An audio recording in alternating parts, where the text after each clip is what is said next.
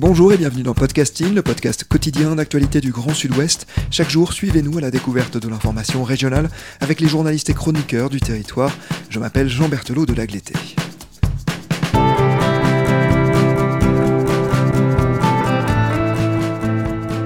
Nous vous proposons aujourd'hui une carte blanche, ces épisodes liés à des articles qui ne sont pas parus chez nos médias partenaires mais qui ont un lien fort avec le Sud-Ouest. Nous allons évoquer un papier paru dans l'Humanité et que l'on peut encore retrouver sur le site du quotidien. Il s'appelle Joseph Almoudéver, un siècle de combat. Cet article, c'est vous qui en êtes l'auteur. Bonjour Bruno Vincent. Bonjour. Bruno, vous êtes euh, journaliste, vous travaillez notamment pour Médiacité Toulouse et vous étiez venu à notre micro pour nous parler de la dépêche du midi. Mais vous êtes aussi correspondant en Occitanie pour l'Humanité depuis 1989, ce qui vous avait amené à écrire ce papier il y a deux ans sur Joseph Almoudéver. Si nous en parlons aujourd'hui, c'est parce qu'il vient de nous quitter à presque 102 ans chez lui, en Ariège. Avec lui, c'est un pan entier de l'histoire de l'Europe qui s'effondre, car Joseph était probablement le dernier survivant des brigades internationales. Nous allons évoquer tout cela en détail, mais d'abord, est-ce que vous pouvez nous raconter votre rencontre avec Joseph Almoudéver il y a deux ans?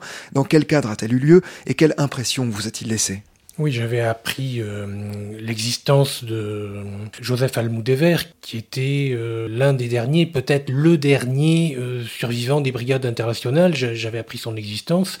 Et en plus, comme il habitait dans ma région, pas très loin de chez moi, c'était l'occasion de le rencontrer, d'autant plus que j'avais également appris qu'il allait avoir 100 ans.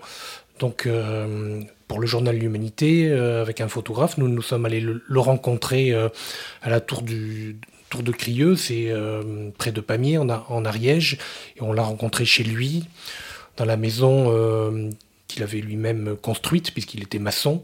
Chez lui, sur les murs, il y avait plein de photos de la guerre d'Espagne, d'affiches, de drapeaux républicains aux couleurs euh, euh, républicaines. Voilà, et il nous a euh, raconté dans le détail sa vie très chargée, très riche. bon, j'étais un petit peu inquiet, je me dis il, allait avoir 100 ans, dans quel état mental est-il? Bon, j'ai été tout de suite rassuré, il avait un, esprit très vif, des, des, souvenirs très clairs. bon, il nous a raconté son long et et très tumultueux parcours. Dans cet épisode, il sera évidemment question de la guerre civile espagnole qui a déchiré ce pays entre 1936 et 1939. D'un côté, les républicains et le gouvernement qui a été démocratiquement élu, de l'autre, les nationalistes emmenés par le caudillo, le général Franco, qui lance un coup d'État en juillet 1936. Au terme de trois ans de combat, ce sont ces derniers qui l'emportent. Pour en revenir à Joseph, lui, il naît en 1919 à Marseille, dans une famille d'origine espagnole. Dans quel milieu grandit-il? Dans un milieu très euh, modeste. Sa famille ses parents sont immigrés à, Marseille. Bon, à Marseille, il fréquente l'école euh, de la République.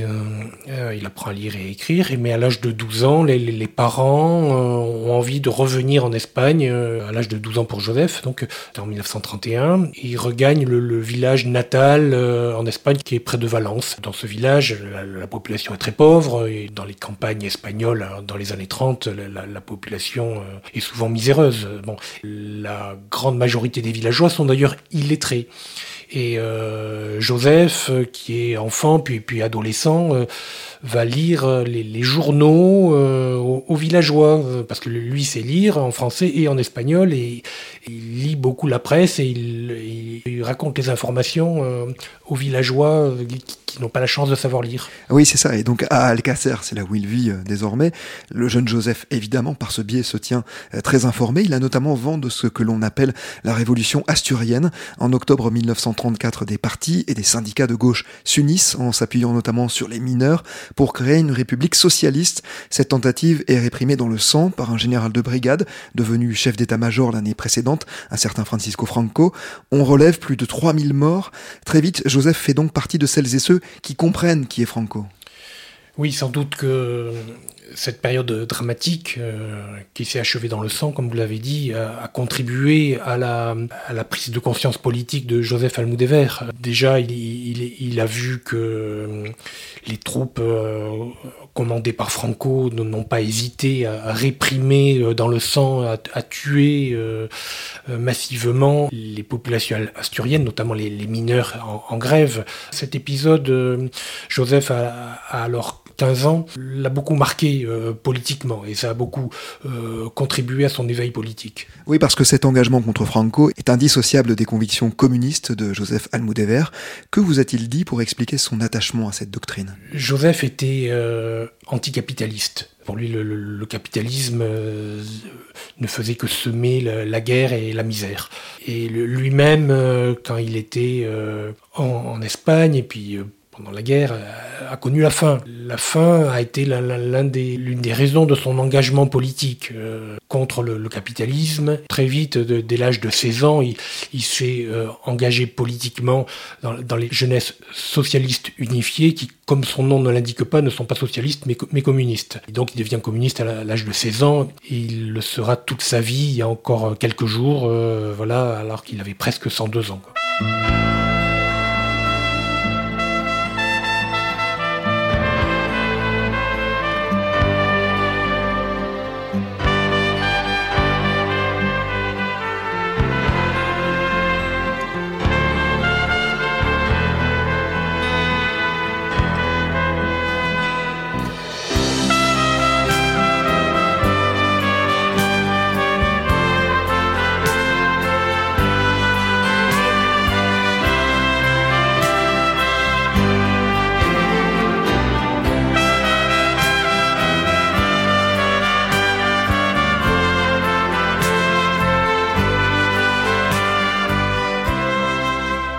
Février 1936, donc un an et demi hein, après sa répression euh, dans les mines asturiennes, le Frente Popular, le Front Populaire est élu, mais une partie de l'armée se soulève en juillet. C'est le début de la guerre d'Espagne et Joseph s'engage aussitôt, malgré son jeune âge. Oui, il, n'a que 17 ans ou 17 ans et demi, donc il n'a pas l'âge pour pouvoir combattre dans, les rangs de l'armée républicaine. Et, mais il trouve, c'était un, malin, Joseph, hein. euh, c'était un débrouillard, et il, il était allé à la mairie de son village et il s'est fait faire un faux certificat de naissance qui lui permettait de le vieillir de deux ans.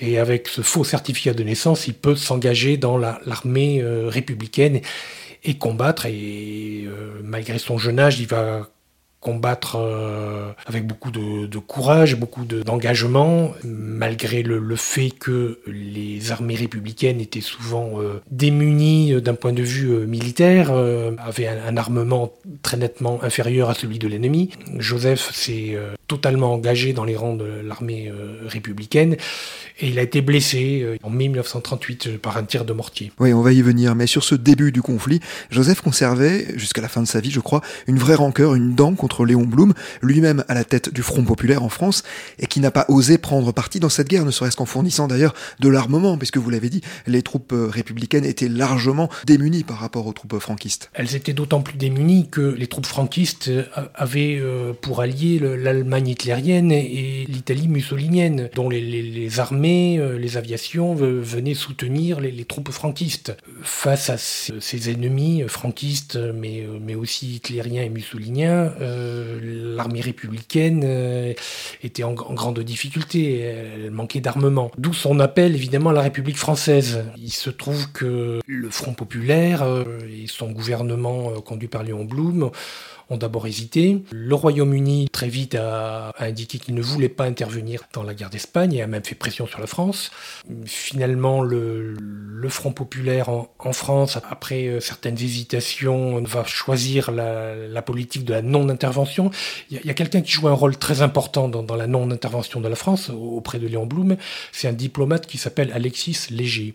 Et Alexis Léger, euh, il est plus connu sous, son nom de plume, euh, puisque c'est un poète, il signe sous le nom de Saint John Perse. Alors, j'ai pas à juger ici de la qualité de sa poésie, mais euh, l'histoire porte un, jugement très sévère sur son rôle de diplomate et, sur sa doctrine de non-intervention. On, on, a vu la suite.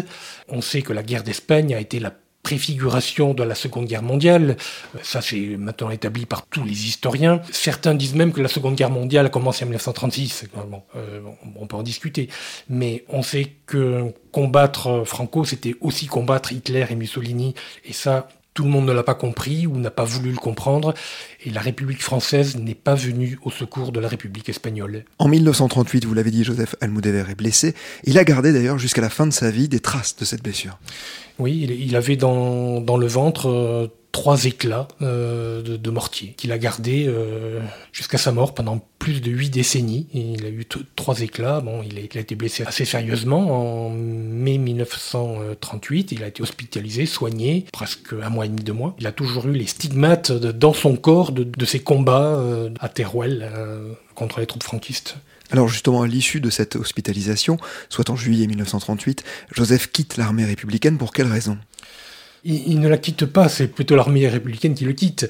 On sait que dans le camp républicain, il y avait énormément de divisions internes. Des communistes, des socialistes, euh, des anarcho-syndicalistes, le POUM aussi. On a dit que le POUM était trotskiste, c'est un peu plus compliqué que ça, mais bon, euh, il y avait différentes tendances et à l'intérieur de ce camp républicain des, haines tenaces. Bon, c'est sans doute ces contradictions internes au, camp républicain qui ont fait que euh, Joseph Almoudéver, qui, qui, était connu comme communiste, n'a pas pu euh, reprendre les armes euh, dans, avec l'armée républicaine, il n'a pas pu reprendre euh, l'uniforme de l'armée républicaine, alors qu'il était sergent tout de même. Hein. Et lui-même n'a jamais bien compris ce qui s'est passé. Et alors il rejoint les brigades internationales, qui sont ses combattants Oui, il rejoint immédiatement même les, brigades internationales. Donc en 1936, puisque la République espagnole ne reçoit pas d'aide de, la République française, sont créées les brigades internationales.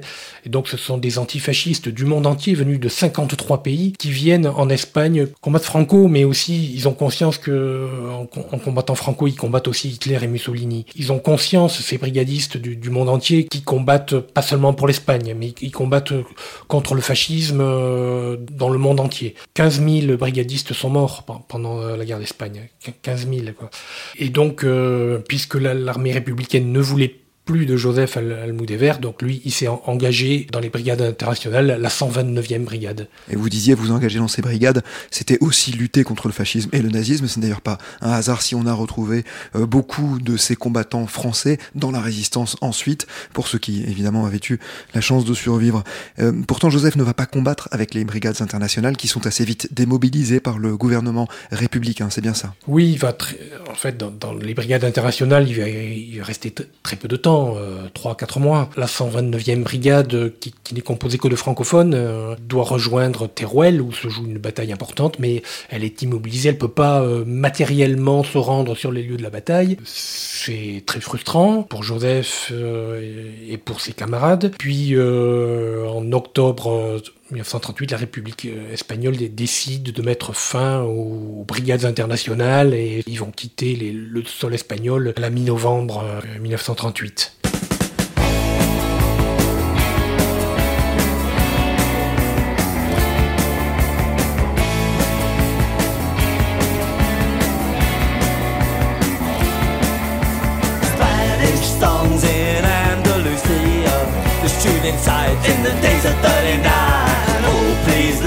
The vendana open.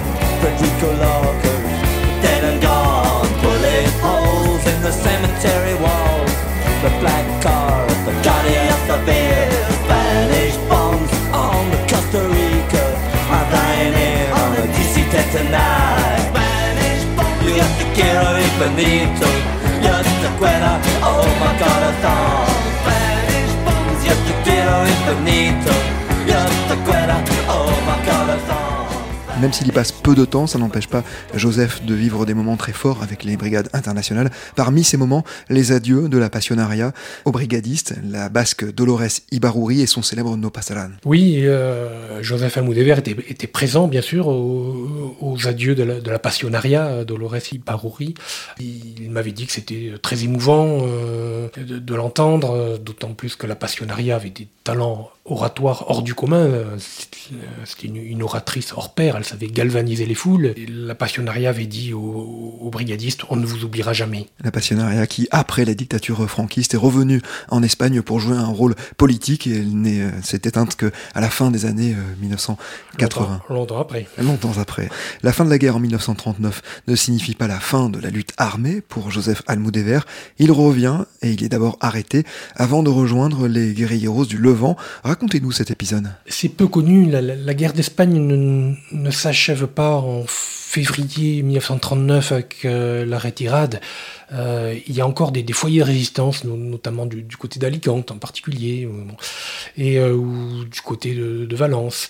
Joseph Almoudéver, qui était passé en, en France, n'y restera pas très longtemps. Il revient en Espagne, euh, ça paraît euh, fou. On se dit, il prend des risques insensés. Il va dans un bateau anglais euh, qui transporte de la farine. Il débarque dans le port de Valence pour rejoindre des combattants antifranquistes qui mènent la lutte armée. Hein. Mais il sera arrêté au bout de deux mois, condamné à 30 ans de prison. Mais euh, les prisons franquistes euh, sont pleines à craquer.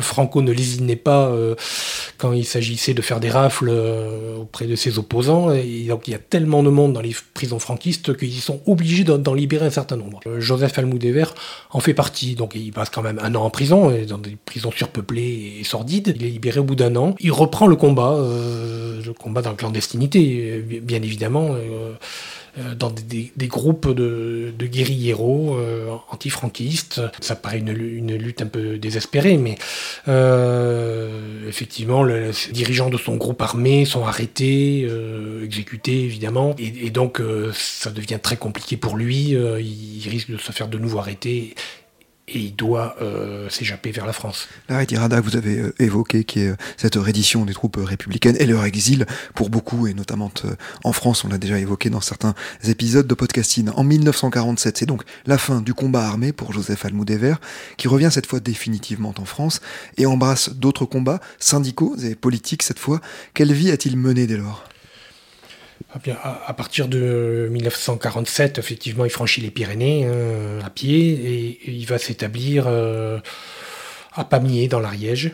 Bah, il est maçon, donc il va exercer son métier de, maçon, mais bien évidemment, euh, tel qu'on le connaît, on n'imagine pas qu'il abandonne le, combat politique. Il va être militant du, Parti communiste français, militant de la CGT, et je peux vous dire qu'il n'était pas à moitié militant. Il était bien engagé, c'était un, homme au caractère bien trempé, euh, il avait combattu les armes à la main, et donc euh, c'était pas trop du genre à faire facilement des concessions.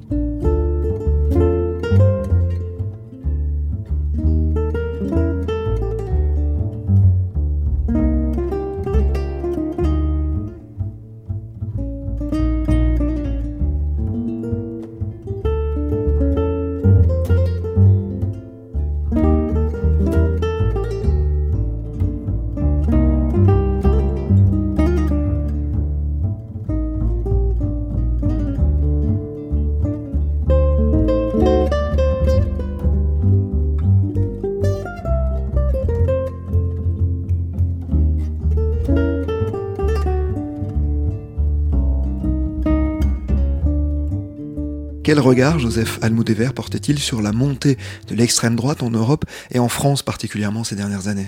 Un regard très triste évidemment. Lui, son analyse, c'était que la classe ouvrière était euh, divisée et que c'était le, grand problème de la classe ouvrière divisée en de, nombreux syndicats et euh, que cela favorisait la, montée du fascisme.